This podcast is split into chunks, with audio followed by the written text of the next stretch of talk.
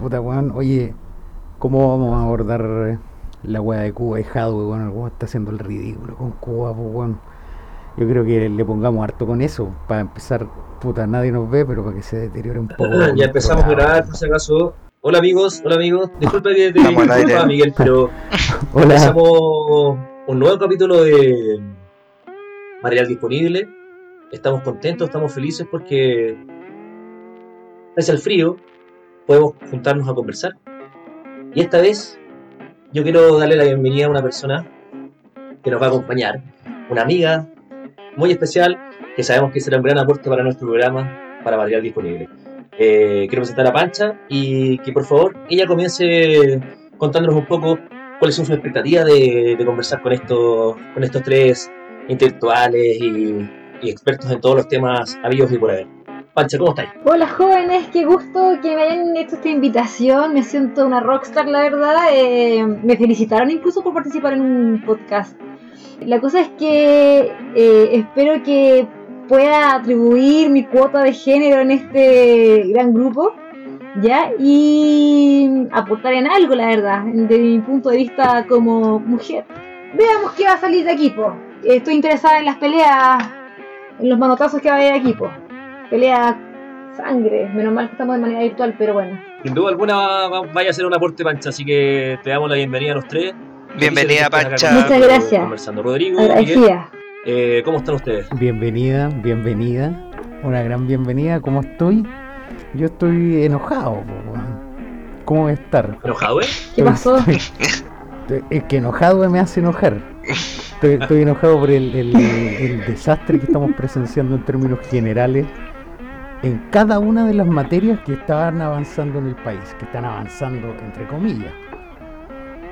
Está instalada una convención constituyente que es un circo, tenemos candidatos que son payasos y eh, en, lo, institucional a nivel nacional tenemos todavía un desastre de anarquía en la Araucanía, los que dicen que está militarizada, yo me pregunto si está efectivamente militarizada, ¿por qué pasan esas cosas? Si estuviera militarizado no pasarían esas cosas, yo creo, ¿no? Si estuvieran los milicos metidos ahí hasta las masas, pero bueno, eso quizás lo vamos a tocar después. Entonces, ¿cómo no voy a estar enojado? Estoy enojado, estoy aburrido. Cada día que prendo la tele y veo las noticias me amargo. Me amargo. Y mi choco crispis con yogurt me cae mal a la guata. Entonces, eh, estoy dejando de ver noticias, estoy aislándome del mundo, estoy construyendo mi muro porque me enojo a diario con todo lo que estoy viendo. Así que ahora vengo enojado, hoy día vengo a pelear, así que prepárense, basuras. Me imagino que eh, enojado te hace sentir más enojado. Eso es una de las cosas que me tiene bien. Yo le comentaba a Jorge que está todo bien porque no ganó el Brasil de Neymar Llorón y eso me dejó contento. Ganó Italia, que yo apoyaba a Italia en la Eurocopa y eso me dejó contento. Y la candidatura de Jadwe también está literalmente desmoronándose. Aún así estoy enojado, estoy enojado igual, pero la candidatura de Jadwe está desmoronándose y eso es bueno está desmoronándose solo por el mandato general de no contradecir los lineamientos globales del Partido Comunista y los lineamientos globales del Partido Comunista están a favor del gobierno de Miguel Díaz Canelo, que es el, actual gobernante, dictador de, Cuba. Entonces nunca va a haber un ataque frontal dejado de una condena que es tanto, hoy condena usted, condena usted echarle azúcar al café, puta, no sé, por lo condeno, puede ser, bueno, esa frase que le gusta sacar a los periodistas, Jorge, explícame eso en algún momento, de condenar, y Jadwe no, no puede condenar porque simplemente estaría violando los lineamientos de su partido, entonces eso está haciendo que se desmorone su candidatura, esa es la buena noticia para mí. Bueno, además lo lleva a otro, a otro terreno Jadwe cuando dice, cuando le preguntan cosas que lo van a acorralar, él siempre tiene su frase cliché, su muletilla. Es que no hagamos una caricatura de la wea y entra en esas dinámicas de tensión con el entrevistador que hace que se vea un candidato beligerante. Estoy relativamente feliz con esta como caída de Java. De hecho, también se restó de, de los próximos debates que tenía agendado. Entonces eso significa que hay algo que le hizo ruido de su performance creo que eh, si bien no es bueno para la izquierda que un referente así se caiga, porque es un referente para ellos, sí es positivo desde el punto de vista de lo que justamente busca el discurso del guatón Boric. ¿Cachai? Que es como tratar de hablar con todos, ser capaz de estar sentado al lado de la cubillo sin gritarle, oye, eres fascista, no sé, no, no, no sé, no quiero caer en, esa caricatura, pero yo creo que, es positivo para el país que haya ocurrido eso. Mira, yo creo, que ahora lo que venga después no lo sabemos. Déjame contradecirte, porque yo creo que la bajada dejado de los debates no se debe a una razón tan, más, tan sofisticada y la razón es Cuba. Cuba. Y mientras no tenga una estrategia y una respuesta consensuada respecto a Cuba, con toda la línea jerárquica de su partido, que no solo está en Chile, sino que sigue hacia arriba jerárquicamente eh, eh, a, nivel global, no va a ir a los debates porque va a tener temor de hablar respecto a la materia a la que, sin lugar a dudas, lo van a interrogar y le van a sacar el jugo, y justamente le van a sacar el jugo. Yo no, muchos dicen, hoy la prensa dirigida, yo no veo problema en que lo ahoguen con eso, porque uno de los principales cuestionamientos del Partido Comunista, que no es público, pero, pero que es un cuestionamiento en sí, es que el Partido Comunista sigue dinámicas de organización global. Y en ese seguir dinámicas de organización global sabemos que no nos va a gobernar Jadwe, sino que nos va a gobernar el Partido Comunista. Entonces Jadwe no puede salir a incomodar al Partido Comunista diciendo... Perdón, perdón, pero yo creo que esa, esa, organización, esa dinámica de organización también existe en la prensa. yo te lo digo como periodista. Y por eso eh, se enfrenta a periodistas como Matías del Río, que le da miedo que no se hable de Cuba, porque le da miedo, porque él necesita que se hable de Cuba. Entonces también tenéis dos polos opuestos de un tipo que, por supuesto, que lo podéis encauzar en ese tema y lo vaya a pillar siempre. Siempre va a estar ahí cuestionado por el tema de Cuba. Pero tenía periodistas que le interesa demasiado hablar del tema. Entonces eso también es otro, es otro tema a, analizar en la prensa chilena. Porque yo creo que va como en preocupado de hablar de Cuba va como en la es como cuando a la bien le preguntan por el matrimonio igualitario. Claro, claro, que, es que le incomoda, entonces tenéis que meterle el dedo en la herida. Y, el juego de rol ahí se hace súper se hace súper patente, porque eh, tú estás jugando un rol, ya ese rol tenéis que jugar y tenéis que morir con las botas puestas, ¿cachai? No estoy defendiendo a Matías del Río, igual le voy a seguir pensando que y estando muy de acuerdo con lo que dijo Felipe Abello sobre él. Pero bueno. Pero yo no encuentro tan controversial lo de Matías del Río, la verdad. Yo encuentro que al final es una pregunta, uno trata de buscar la controversia en, la, en, la, en el debate, entonces no, no sé por qué le dieron tanta como importancia a, ese como. Lo que pasa es que Matías del Río no es ahora. Matías del Río lleva 10 años tratando de tergiversar y no buscando la verdad, que es uno de los principios del periodismo. Es, ahí la crítica.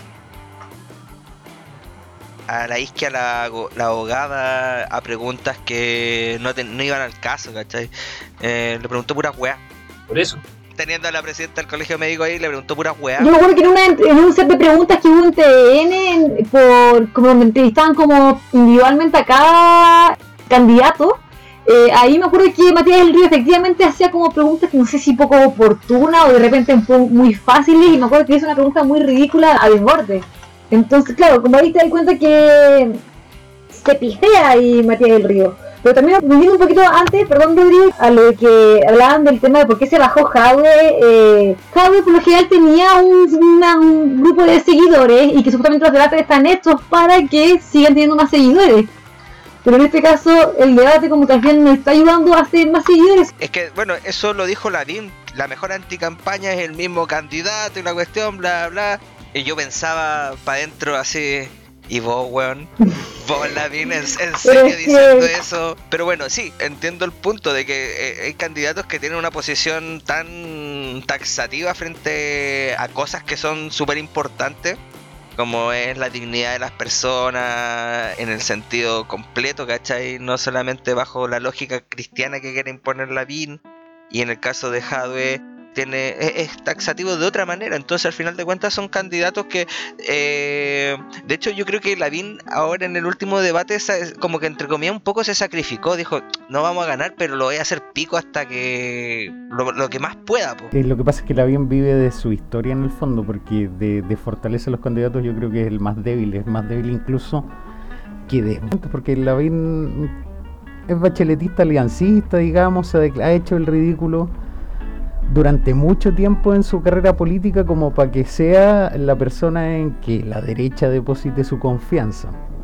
Entonces, eh, es un payaso en términos generales a la, hora de, emitir opiniones y los debates no van a mejorar esa, esa, esa faceta de él, digamos. Y en la medida que no lo mejoran, eh, yo no sé qué tanto inciden los debates en la votación más dura. La gente no ve los debates. Yo creo que tienen poco rating. ¿Cuánto marcan? 11 puntos.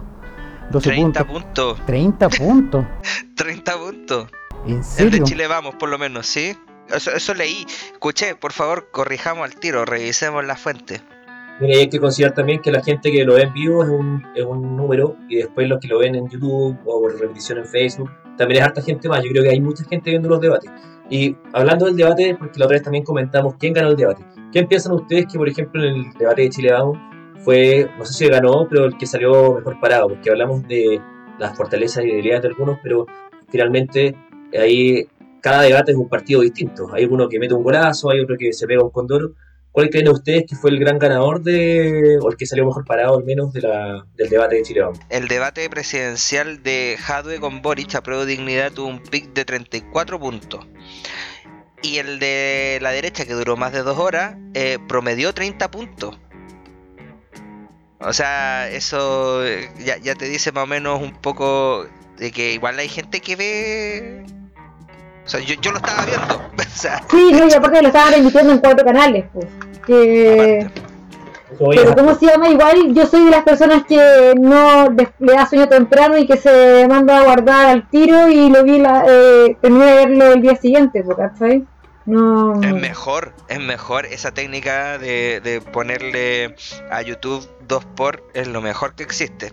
No me funcionó mucho con, con, con, Boric. con Boric porque él habla por dos. Ahora me imagino así, no sé, pues Marco Enrique Ay, pobre, hombre. Me imagino esa cuestión por dos y no, así como que al revés. Menos 0.75 es más lento. Más lento. Pero bueno, eh, ganadores. Yo creo que de todos los ganadores, yo no, no quiero hacerlo por pacto, pero yo creo que de todos los ganadores, o sea, de todos los debates, del domingo y lunes creo que el, ganador o el que salió más limpiecito o el menos peor fue Boris, sinceramente. Yo estoy de acuerdo, sí. Eh, fue entre algodones porque piensa que él pudo atacar más a Hadwe que Hadwe de lo que lo pudo atacar a él. Como que le enrostraba cosas que a la mayoría del país le da lo mismo. Exactamente, pero al final no podía ser un ganador de los dos debates porque al no tiene nada que ver. Además a Boric le tocó un contendiente que llegó después que lo atropellaron. Entonces él venía golpeado en sí mismo porque todo el mundo sabía que no iba a decir nada de lo de Cuba y que le iban a preguntar. Y si Matías del Río estaba preocupado era porque si no se preguntaba lo de Cuba iban a criticar también, pues seamos honestos. Y, volviendo a eso, yo no le encuentro mayor gravedad, weón. Si yo hubiera estado ahí, yo también habría dicho. Estoy notándolo. Miguel Díaz, de verdad, me manda un tirón a Cuba para que sea una revolución, ¿cierto? Justo para que. ¿Tú estás de acuerdo con los impuestos? O sea, no con los impuestos, sino que con la con el bloqueo comercial a Cuba. Mira, ahí con esa pregunta me, me revive el, el meme que vi hoy día en la tarde en que sale el weón sudando, apretando los botones. Cuba está mal por el bloqueo comercial. Y el otro botón es eh, el, mercado eh, genera pobreza. ¿Cuál de los dos aprieta? Puta, porque si está mal por el bloqueo comercial, entonces significa que necesitáis el libre mercado para no estar mal. Y si necesitáis el libre mercado y eres una economía que está eh, minimizando el libre mercado, minimizándolo a cero a la clandestinidad, porque bueno, hay sueldos extraoficiales, hay venta de productos extra fuera del poder del Estado clandestinamente, so pena de cárcel, entonces no, no tiene sentido dar una opinión sobre el bloqueo comercial en la línea porque está mal Cuba. El bloqueo comercial al final es una cuestión súper... el, bloqueo comercial... Oye, oye, háganle bloqueo comercial a China entonces, po. Eh, Sincerémonos. Sí, pero, pero sí, pues si vamos a hacerlo, vamos, hagamos, la pega completa. Conversemos, en, eso, en, eso nada que ver. ¿De qué es un bloqueo comercial? ¿Cómo está bloqueado comercialmente Cuba? Y, si, ya, vamos a entrar en la parte y, y, antes de conversar de qué es un bloqueo comercial y cómo está bloqueado comercialmente Cuba, eh, preguntémonos también cómo entonces Taiwán sobrevive al bloqueo comercial al que lo tiene expuesto China. El principal centro de exportaciones de Asia, donde Taiwán es un país manufacturero. Pero Taiwán aún así sale adelante, está en el mapa, tiene un PIB per cápita de 25 mil dólares, con un bloqueo comercial de la potencia más inmediata en torno a ellos. Entonces tampoco podemos justificar todo en el bloqueo comercial. En segundo lugar, el bloqueo comercial a Cuba. ¿A qué te refieres con bloqueo comercial puntualmente? El bloqueo comercial a Cuba no es un bloqueo de que esté prohibido el intercambio de productos con la isla, con el país, ni nada por el estilo. El bloqueo comercial a Cuba es principalmente un bloqueo de cuentas bancarias de funcionarios de gobierno y de empresas públicas del gobierno. ¿Y por qué de empresas públicas del gobierno? Porque los gobernantes de los países de, de, esas estructuras, digamos, en que una facción tiene tomado el gobierno a perpetuidad, utilizan las cuentas también de las empresas para sacar recursos en el exterior y desviarlos a sus cuentas personales para enriquecerse. Entonces, eso es, entre comillas, una forma de lavado de activos.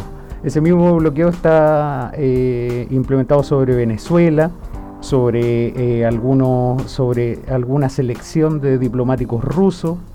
Está implementado, mm, bueno, bueno eh, quedándonos en eso, está implementado sobre las cuentas de, de petróleos de Venezuela, cuentas en el exterior. No sé si ya, se entiende la idea de lo que. No es que no, no, es que no podáis comprar en Cuba un choclo chileno, no es que no podáis importarte un choclo chileno, pero eh, claro que ese bloqueo de cuentas, si todo está dentro del Estado, va a afectar para que el Estado pueda hacer importaciones o exportaciones, porque si no tiene el Estado poder a, una cuenta en dólares, no va a poder comprar cosas afuera.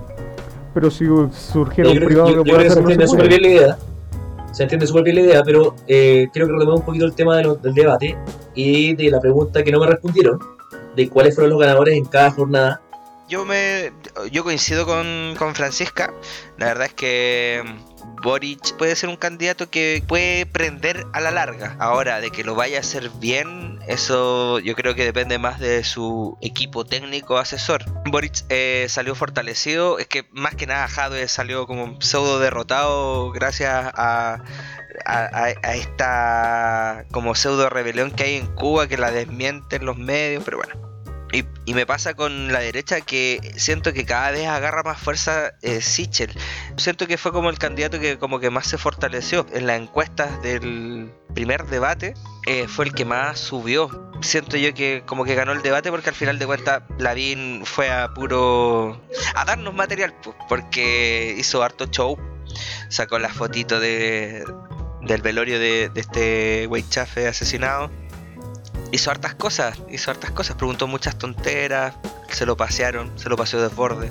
Yo creo que sí, se la sacó muy bien en una pregunta, en una pregunta fundamental que le hizo, no me acuerdo qué entrevista, pero eh, sobre su militancia en distintos sectores, que primero eh, trabajó en un gobierno, después estuvo muy cerca de Bachelet, muy cerca de la centro izquierda, ahora está en un debate de la centro derecha, y como que lo quisieron pillar ahí, y se la sacó bastante bien diciendo que la política no es una barra de fútbol, sino que básicamente él se va moviendo según eh, sus convicciones, según las ideas y según el contexto en que se está eh, viviendo y, tratando las ideas. Yo creo que más que quedar como. Podría, podría haber quedado como un amarillo, pero no lo quedó porque se la sacó súper bien y la respondió con harta contundencia, creo yo. Porque a otros políticos se le puede sacar eso y, por ejemplo, un Jadwe se hubiese enojado, hubiese reaccionado, no sé, no, y aparte, y aparte Yo creo que Sichel se la sacó súper bien con eso. Y se aparte se ha defendido diciendo que yo, yo soy independiente. No estoy. No estoy como. Eh, no estoy vetado por ningún partido. Como que sería el no Claro. Estaba como Freedom, así como. aquí vengo. Libre soy. Claro, venía todo un loquillo. Libre, soy. Y, tiene tatuajes. ¿ah? Sí, no sé si han visto las palomas de Sichel que sale como con el brazo derecho levantado para que se vea el tatuaje. Y dice sí, presidente y una estrella, y tiene una estrellita chica. No, no, es igual, es el tatuaje el pero... No, no, pero al lado, en, en, las pancadas de estas palomas, una estrella. La estrella es una señal súper... es inequívoca a, a, un guillo, a un sector político que no, no, no representa. Bueno, pero eh, volviendo a lo de los ganadores, yo también creo que los guatones ganaron, guatón Sichel y guatón Boric. Guatón Boric por la debilidad de su rival, porque Guatón Boric como que va a tratar de hacerle cariño a Jadwe, así es como que van a pelear, pero van como los boxeadores y va el boxeador Boric y le agarra la cabeza y, y, le sobajea el pelo a Jadwe. Y como que le dice como, no, pero tranquilo amigo, yo voy a responder por. No te enojes amigo, yo te voy a... Te quiero yo, no, no me molesten, por favor, yo voy a responder por él. Una igual trata de pegarle combo, pues eso me da más lata por Guatón Boric. No te humilles, Guatón, respóndele, pégale un mangazo. Dile, Guatón, tu programa es inviable. Jadwe, tu programa es inviable. Se ha humillado bastantes veces, ya tiene experiencia en humillarse, pero es parte de su estrategia política, básicamente. Y por el otro lado gana Guatón Sichel, pero Guatón Sichel por constancia, porque Guatón Sichel, yo lo dije en el primer programa, para mí es el candidato más liberal de la derecha de esta primaria a la derecha. Oye, pero no, a ver, más, liberal que Briones. Briones que dice hasta que lo grita los cuatro vientos que es liberal. Oh, es liberal, liberal encerrado. Briones, igual quiere aumentar la recaudación tributaria, se opone a la eliminación del, o a la suspensión del impuesto específico a los combustibles, se opone a la rebaja del IVA. Entonces, bueno, un que quiere mantener los impuestos, o sea, cobros que alguien decidió que tenían que cobrarle a la gente por hacer tal cosa, algo completamente arbitrario, que quiere aumentar esos cobros o mantenerlos o no eliminarlos, no tiene nada de liberal, po, todo lo contrario. Sí, hay bien conservador a, a Briones, incluso con su, en sus comentarios, ¿cómo se llama? Perdón que interrumpa Miguel, eh, en sus comentarios respecto al, al aborto. Como que dije, oh, bacán, Neópolis como la evolución política, de verdad, como le dice su nombre. Y nada, RN más. Pero ¿qué, te, qué, fue lo que te generó mm, esa sensación, Pancha? ¿De acuerdo? Porque él dijo, como que no se profundizó. A mí me quedó la duda a ver qué iba, qué iba a responder Briones después de eso. Porque él dijo, eh, sí, estoy de acuerdo con la interrupción del embarazo, pero no lo podemos hacer hasta los nueve meses. Eh, ya entiendo, eso es una exageración. No lo podemos hacer hasta los cuatro meses. ¿Hasta qué? ¿Hasta qué punto no, no, lo, encuentro convencido como tú eh, eh, escuchas convencido quizás para ponte tú a un Boric, ¿cachai? O quizás a una a una dirigente mujer respecto al tema. Ah, perfecto. Sí, sí, sí, obviamente, obviamente. Pero yo voy al, al análisis filosófico que uno tiene que hacer cuando tiene que terminar que una vida es una vida, porque las intervenciones son hasta las 14 semanas. Después de eso, o sea, las tres causales, lo que tenemos actualmente, hasta las 14 semanas. Igual es, un debate que filosóficamente es muy, yo lo encuentro muy interesante. Sí, de hecho, a mí lo que me, me, molestó en esa pregunta es que habla, y sobre todo en todos los memes que aparecieron o como noticias en Instagram, que cuando hablaban del aborto libre, pero en ninguna parte aparecía la letra chica donde decía que es el aborto libre. ¿El aborto libre hasta los nueve meses o porque en otro lado el aborto libre hasta las 14 semanas? Claro, Claro, sí, no, no hacen esa distinción. Eh, Briones trató de llegar a eso, la periodista se tiró para atrás. No lo estoy defendiendo, no estoy defendiendo a, Briones, pero siento que el de... No estoy segura, no estoy segura. Rodrigo los defiende a todos. Eh, eh, yo, pasé de amarillo a. Y se acusa solo, no lo estoy defendiendo. De amarillo a morado, así de, de todo. Claro. No, pero la verdad de las cosas es que eh, tampoco espero mucho de él detrás de, de, ese como debate filosófico, pero mm, sí es un debate que es necesario dentro de la ética médica hacérselo es algo que se tiene que zanjar y eso no es una no es algo fácil, no es un, no es un tema muy muy muy fácil de resolver. ¿Qué les pareció el tema de, la legalización de la cocaína que, apuntó Daniel Howe? Dentro de... Oye, porque es, un tema, es un tema que si lo escucháis así solamente sin tener mucha información y sin manejar el tema de la salud y, las consecuencias de esto o experiencias de afuera donde, donde se haya hecho, eh, ¿Qué les parece en términos generales? Porque yo creo que eso también es uno de los temas que, impactó y que se usó mucho como para decir, oye, Daniel Jadeo que legalizando todo, poco menos que un libertinaje con las drogas. ¿Qué, qué hay detrás de eso? Yo creo que una noticia la raja, weón, la raja, weón, la raja. a, mí, me dio pena, me dio pena. La raja. Me dio pena, a mí me da... Estamos dura, dura.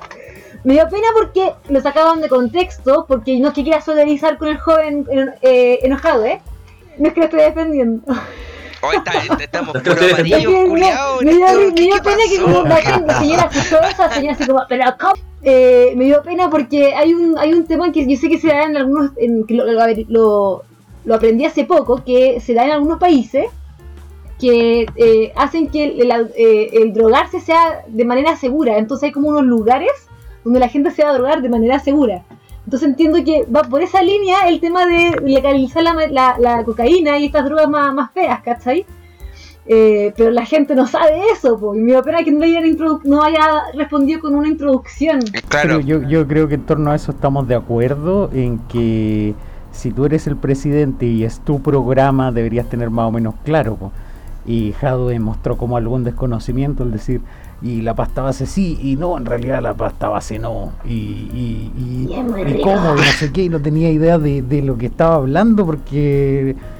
Eh, porque no tenía idea simplemente, porque probablemente... puede saber todo también. Yo, pero que yo tengo la impresión de que no se ha estudiado su programa, pues si cuando le dice... ¿Lo va a defender, Rodrigo? No. Cuando le dice, cuando le dice a Mónica Pérez, eso no está en mi programa, y Mónica Pérez le dice como, está en el párrafo 3 de la página 112 del punto 7 y capítulo 2.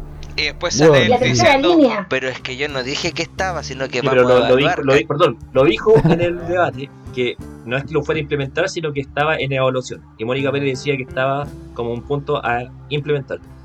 Y ahí lo voy a defender, porque hay una pequeña diferencia en eso, compañeros.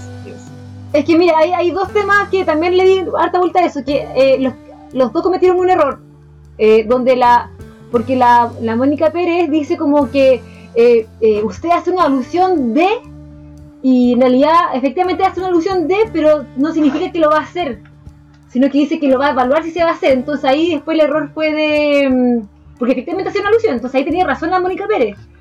Pero no, no hacía, eh, no, no decía que se iba a hacer, entonces ahí fue un error de, hay de la Mónica Pérez y después el error fue de, Boric le dice a Javier, tú sabes que nosotros no somos expertos en salud, ni en economía, ni en esto, ni en esto otro. Así como, eh, eh, conversemos de esto, pero que quede claro que no somos expertos en nada. Una cosa así como que, sí, está claro que el presidente no puede ser experto en todo, pero como que se defendió así como para que no nos ataquen, avisemos que no somos expertos en esto, esto, esto, entonces, claro, ahí fue como un poco, ya está bien, no, pero no, no tan evidentemente. Por supuesto. claro, está bien, pero eh, haciendo la conjunción entre lo que mencionáis y lo anterior, yo creo que sí si yo lidero un proyecto de la envergadura de la dirección de un país por cuatro años, aunque algún weón, el, idiota del Guillé, dijo no, que sean dos años el periodo presidencial, es esta weón, pero ya dejémoslo para después.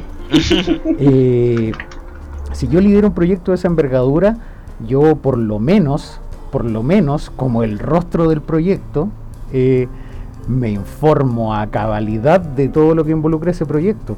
A lo mejor no voy a ser un experto en economía, pero puta, yo voy a saber cada punto y lo que planteamos en cada punto, porque, puta, yo hoy día tuve una reunión de trabajo y tenía que ir a defender una cuestión y me dieron, pero como caja, pero yo estaba preparado para eso y, puta, pude responder cada una de las preguntas y salí bien, porque estaba metido en un proyecto y tenía la responsabilidad de la wea. Entonces, si tú estás en un proyecto que más encima es un país, son 18 millones de hueones, porque son hueones y votan los 18 millones por ese hueón. Oh. no, diga eso. Puta, yo por lo menos me sé el proyecto que le estoy tratando de enchufar, no te digo por dónde, a los 18 millones de hueones, ¿o no? ¿Cachai? Entonces, eso ya me deja mucho que desear. Por último, el Wata eh, te, te mete chamullo por el lado, pero nunca queda en pelota cuando habla de su proyecto porque dice vamos a unar ideas, estamos dispuestos a negociar, eso es no decir nada, pero ese es su proyecto, por negociar con hueones, para mover la vara más hacia la izquierda, pero de a poco, en cambio Jadwe te llega con, con que... ¿y, qué, va a pasar con la pyme que no pueda pagar ese sueldo mínimo? Bueno, se tendrá que morir, puta. Boric quizás habría respondido bajo el mismo proyecto, me imagino, aquí estoy especulando, eh, les daremos los apoyos para que puedan enfrentar la situación durante un periodo de transición y bla, bla, bla. Y, les pondremos psicólogo. para cuando quiebren. claro, claro. Pero, Que, no es parte de nuestro proyecto de desarrollo una pyme que no es capaz de pagar eh, un sueldo mínimo que es casi el doble del actual, es pecar de soberbio como candidato sin quizás haber leído todos los puntos del programa que le hizo el doctor Mortis, como le dice el Ramón López. que viejo con idea. Pero volviendo, bueno, siendo que Boris es, el ganador del, debate de prueba, eh, de dignidad, eh, no entiendo por qué Boric se lanzó como candidato a presidente, como para, porque me da la sensación que de repente era para apoyar a, a pero ahora no, no, está haciendo un, una especie de apoyo. Eh, Yo creo que inicialmente siempre fue como ser la alternativa de Frente Amplio. O quizás simplemente desarrollar una, eh, un posible candidato para el futuro. Sí. Por ahí está la cosa. No sé cómo comenzó, pero con, los resultados de la convención constituyente agarró más vuelo que nunca. Es que, por supuesto, alguien que, que, ya se vea que maneja un, capital importante de político, eh, si eso se refrenda con, la, con las elecciones, que como decía el otro, en el otro capítulo Miguel, que eh, las elecciones son la mejor encuesta con eso yo creo que se validan los liderazgos. Claro, de, partida su amigo Baza es el vicepresidente de la convención. Ellos están estrechamente vinculados en, materia ideológica y eso se hace evidente porque Baza siendo un conocedor de la materia está es parte de los impulsores de la convención a salir de sus competencias emitiendo declaraciones que no tienen nada que ver con sus competencias legales. Por ejemplo, o sea, me refiero de hecho a la, a la, intención de declaración respecto a los eh, eventuales presos políticos. ¿Y por qué voy a eso? Porque Baza es un, es un experto constituyente, sabe de lo que habla. Eh, yo sé que un abogado sabe el concepto de competencias de las instituciones públicas y en ese sentido Baza sabe que está, que está eh, excediendo las competencias de la Convención Constitucional al emitir un comunicado que no tiene ningún peso jurídico. Ahora, ¿por qué hace ese comunicado y por qué impulsa eso? Por política. ¿Y por qué por política? Precisamente porque son ideas alineadas con las que predica su sector político bien afín a Boric, porque su sector político es el Frente Amplio, que se desmembró pero aún así tiene alguna fuerza ese fortalecimiento de Boric a boca de la urna que tú mencionas con la constituyente se está viendo plasmado en acción política de la propia constituyente. Bueno amigos, entonces vamos cerrando este nuevo capítulo que se nos ha alargado harto porque ha estado súper entretenido. Eh, gracias a los... Gracias a ti. Gracias a mí, que soy fundamental en este equipo. Así que estoy muy feliz porque tenemos a, Francisca en nuestro, en nuestro team material disponible porque nos ha dado una visión distinta y, es que bueno escuchar a mujeres y no escuchar a estos dos carnícolas todos, todos los capítulos. Así que estamos súper felices y nos vemos en el próximo capítulo. Chao amigos. Muchísimas gracias. Chao. Chao.